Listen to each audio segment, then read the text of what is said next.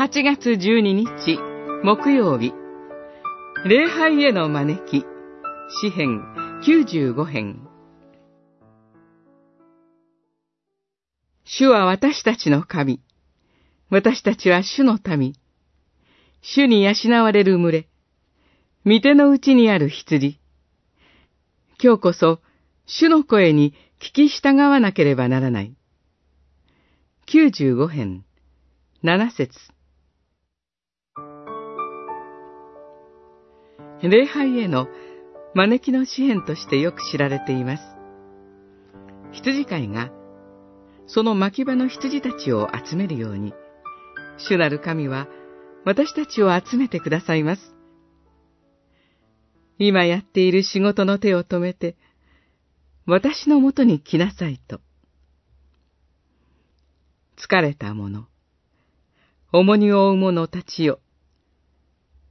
私のもとに来なさい。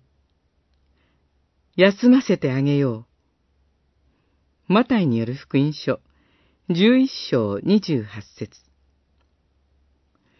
その主の見前で、私たちは自分たちが主の民とされていること、主に養われる羊の群れであることを学びます。そして、羊である私たちは、羊飼いなる主から離れては、生きていけない存在であると知るのです。あの日、荒れ野のメリバやマサでしたように、心をかたくなにしてはならない。神の民であっても、神の道を知らず、あるいは知ろうともせず、さまよい歩くことがあります。エジプトからあがない出された世代もそうでした。さまよいやすい私たちを、主が招いてくださっています。